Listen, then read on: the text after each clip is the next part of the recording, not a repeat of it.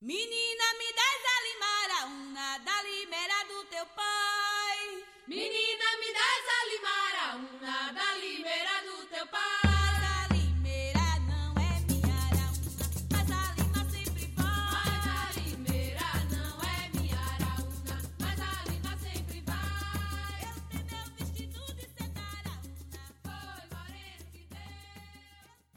Olá, como vai? Tudo bem? Eu sou o professor Tenório, da escola Évia Valéria Maia Amorim, localizada no Vilagem Campestre. Hoje iremos dar continuidade ao nosso tema que é o folclore. O motivo é simples. Quero lembrar que em agosto é comemorado o mês do folclore. Veremos hoje o folclore no Brasil. Saberemos o que é o fato folclórico. Isso e muito mais aqui na Rádio Escola de Maceió, na Rádio Difusora, uma produção da Secretaria Municipal de Educação de Maceió, SEMED, o folclore no Brasil. Em 1951, foi realizado no Rio de Janeiro o primeiro Congresso do Folclore Brasileiro.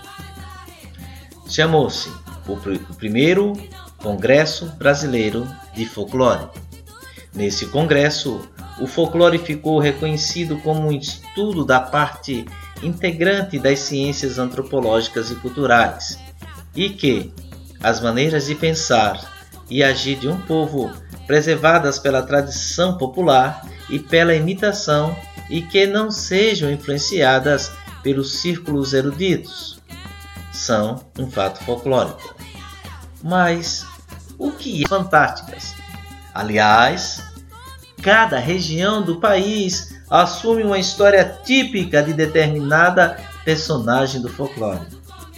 Confira agora uma das muitas, mas das muitas lendas populares do país.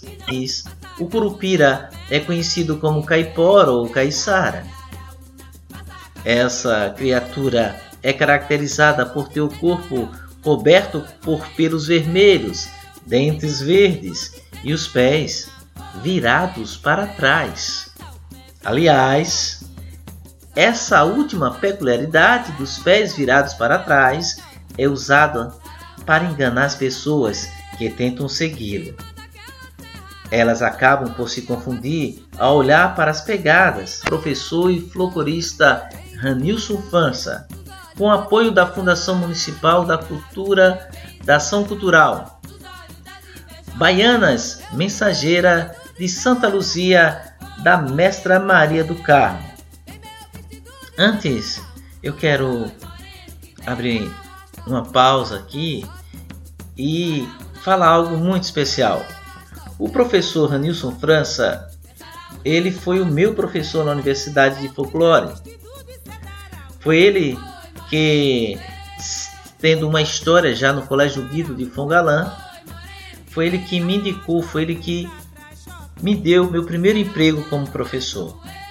Minha eterna gratidão a um dos maiores pesquisadores e um dos maiores eh, profissionais da educação que soube valorizar muito exatamente o patrimônio cultural e imaterial do estado de Alagoas. A memória do professor Ranilson, muito obrigado. Então, com vocês, Baianas Mensageiras de Santa Luzia, da mestra Maria do Carmo.